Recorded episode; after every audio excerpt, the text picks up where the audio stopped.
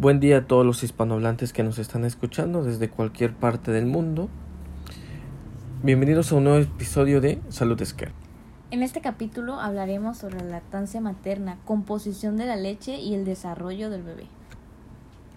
Como analizamos y escucharon en los episodios anteriores de Salud Scare, la lactancia materna es fundamental para el desarrollo neurológico del bebé, así como el fortalecimiento del sistema inmunitario, que son las defensas que tiene el, cuerpo para defendernos de cualquier agente extraño y ayudar a evitar enfermedades.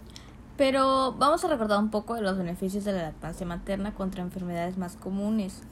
Esto lo pudieron leer o escuchar en nuestro Instagram, Twitter y en nuestros anteriores podcasts. Por si aún no nos han seguido, nos encontramos como Salud Esquer en todas las plataformas. Y principalmente en nuestras plataformas puedan encontrar como un poco más didáctico los temas. Ponemos videos, tenemos algunas imágenes que pueden ayudarlos como a, a aprender más sobre la lactancia materna y sobre los temas que estamos desarrollando. Retomando el tema, la lactancia materna reduce un riesgo de presentar diversas enfermedades y estos datos son obtenidos principalmente de estudios científicos reduce un 36% el riesgo de muerte súbita en el primer mes de vida del recién nacido. Reduce un 73% el riesgo de presentar enterocolitis necrosante. Y esta es una enfermedad causada, digamos, porque hay una parte del intestino que cuando consume el bebé algún otro alimento que el cual no está preparado para procesar, pues eh, deja de llegar cierta irrigación o cierta sangre a esa parte y pues se necrotiza o, se muere y eso le causa al bebé pues complicaciones muy, mortales. También reduce el riesgo del 40% a presentar asma. Y un 63% de presentar infección de la vía respiratoria superior y el 72% el riesgo de infecciones de vía respiratoria inferior. Como neumonía, algún otro bronquiolitis causada por virus, ¿no? Reduce el 30 al 40% el riesgo de presentar diabetes mellitus y un 20% de presentar cualquier tipo de leucemia. Reduce también el 64% el riesgo de presentar gastroenteritis. Eso es como infecciones del, del tracto gastrointestinal.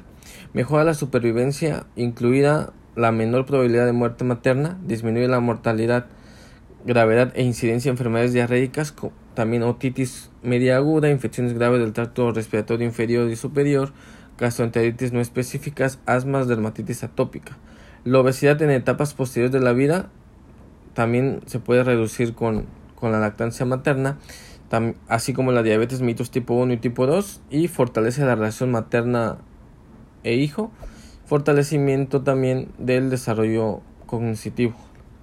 El crecimiento del niño se evalúa con base en la comparación de referencias que se supone tienen poblaciones sanas. No obstante, por mucho tiempo, las referencias más utilizadas por su diseño no reflejan un crecimiento común, ni, ni cumplían con las recomendaciones de alimentación infantil según la OMS, la Organización Mundial de la Salud.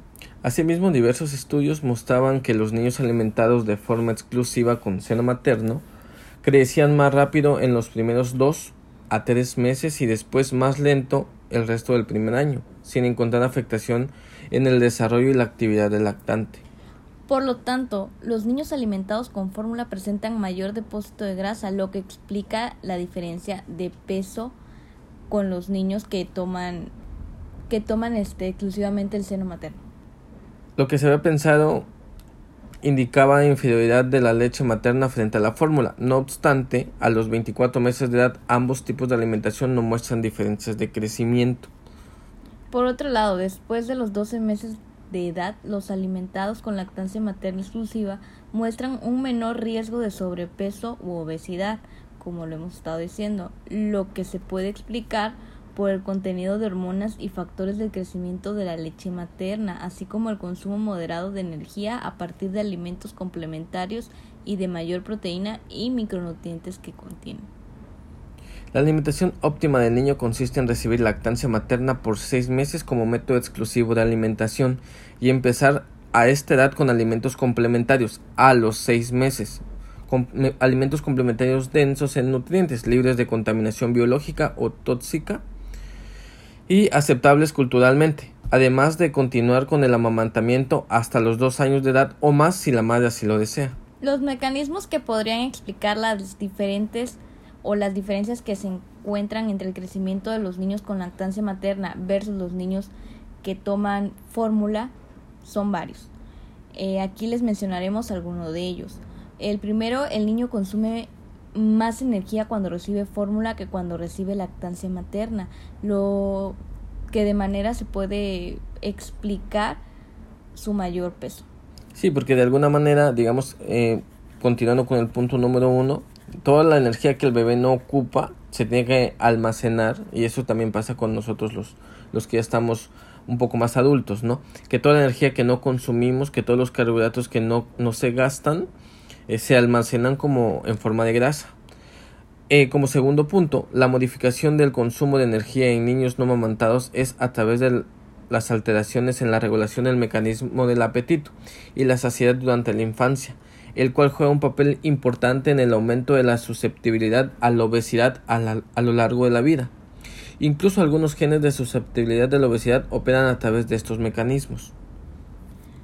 Esta regulación está determinada por la leptina y la adiponectina, moléculas que están presentes en la leche materna y desde luego ausentes en la fórmula.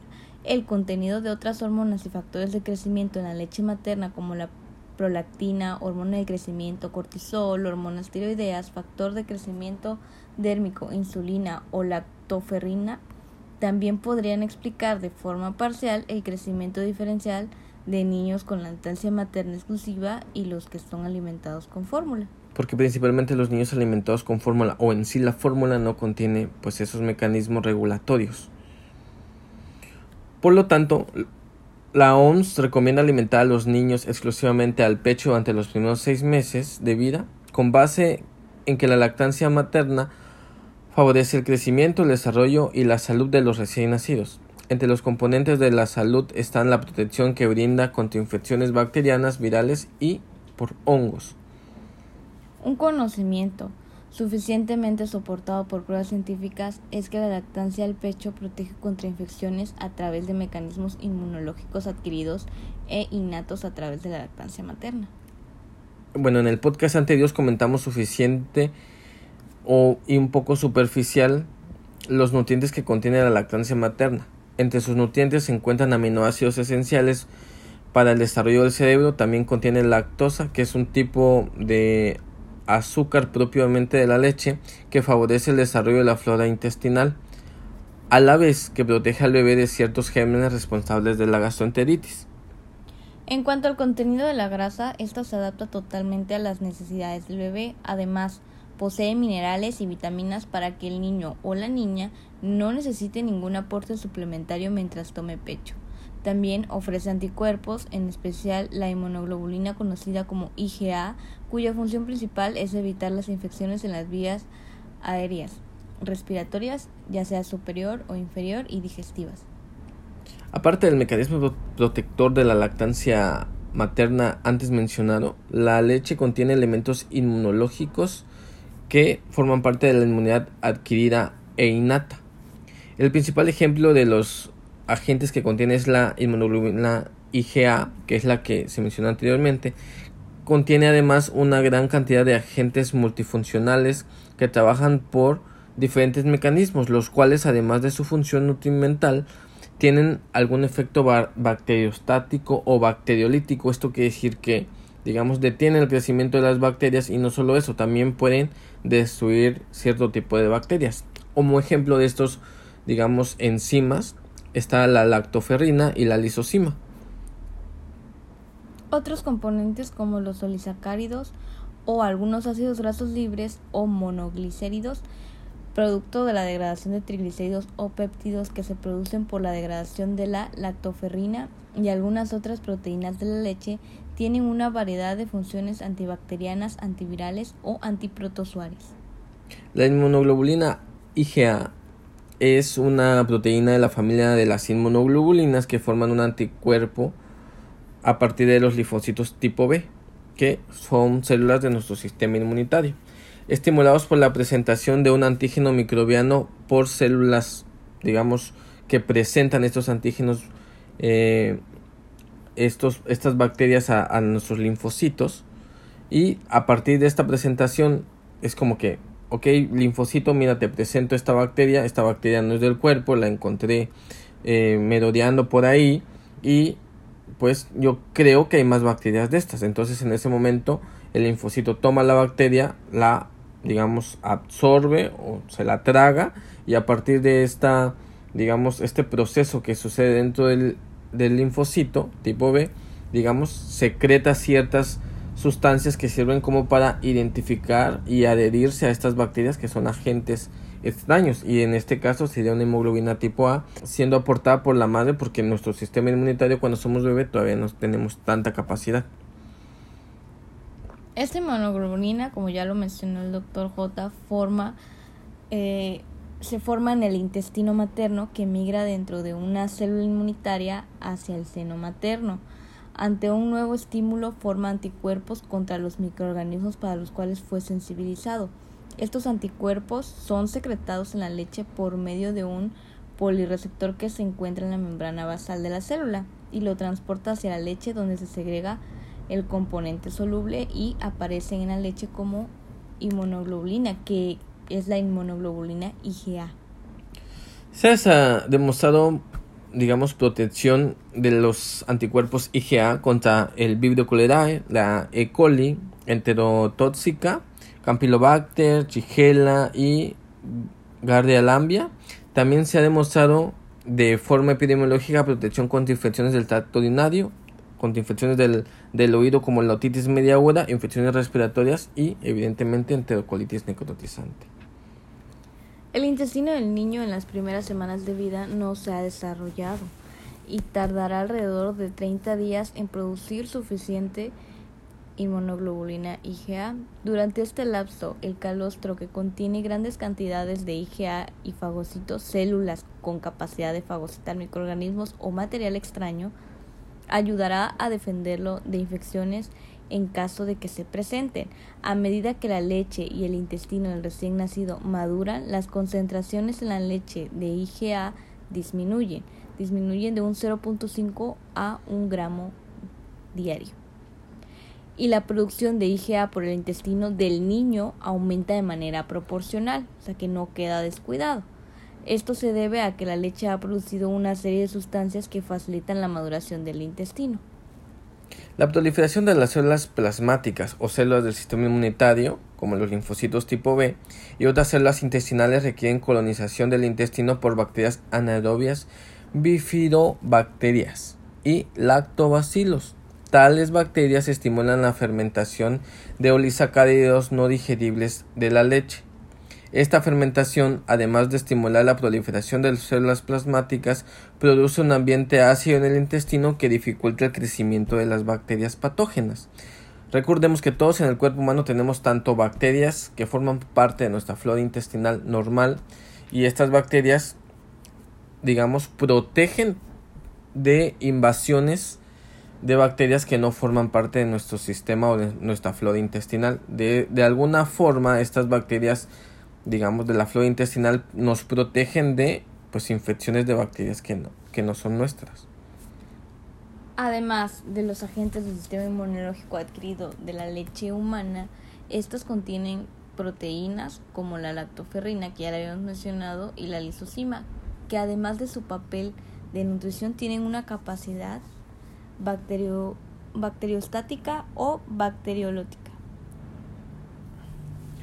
Se ha probado que exhiben una actividad antiviral hacia citomegalovirus, herpes simple, al virus de inmunodeficiencia humana, hepatitis C, rotavirus, polivirus, virus sincitial respiratorio, virus de la hepatitis B, el parinfluense, el favirus, aptavirus, virus del papiloma humano, calicivirus, adenovirus, enterovirus, ecovirus, bueno, muchas cantidades de virus, entre ellos la influenza tipo A y virus de la encefalitis japonesa. Los efectos antivirales de la lactoferrina se han dado a conocer en fases tempranas de la infección y previenen la entrada de células al huésped, o sea, al bebé, al bloquear los receptores celulares o por unión directa con las partículas virales. En cuanto al, a los olisacáridos, lípidos y otros nutrientes, la leche contiene entre 50 a 70 gramos sobre litros de lactosa y una gran cantidad de olisacáridos de 5 a 8 gramos sobre litros. Esto ocupa el tercer lugar de los componentes de la leche y son carbohidratos complejos que están unidos a un conjunto de lactosa en la terminal reducida de la molécula. Bueno, todo esto está formado por glucosa, galactosa y N-acetilglucosamina que actúan como prebióticos ya que estimulan la colonización de bio, digamos de un tipo de bacterias especiales y otros lactobacilos que son necesarias para la formación de células del sistema inmunitario. Esta protección se ha probado para bacterias como ya lo habíamos mencionado, E. coli, Campylobacter jejuni, eh, Staphylococcus y las que son las enterotoxinas causantes de diarrea. La lactadrina es una glicoproteína que protege contra el, contra el rotavirus, además de algunos norovirus relacionados con la diarrea.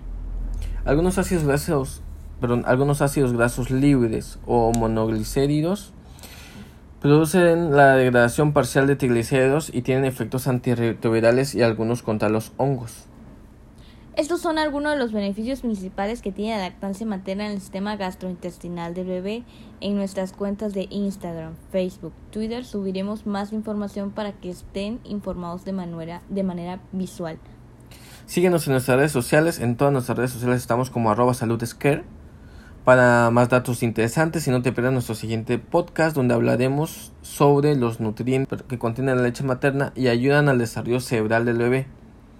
Abre tus oídos y descubre lo interesante que puede ser aprender sobre tu salud y así evitar complicaciones médicas. esperamos que nos estés escuchando en nuestro siguiente podcast.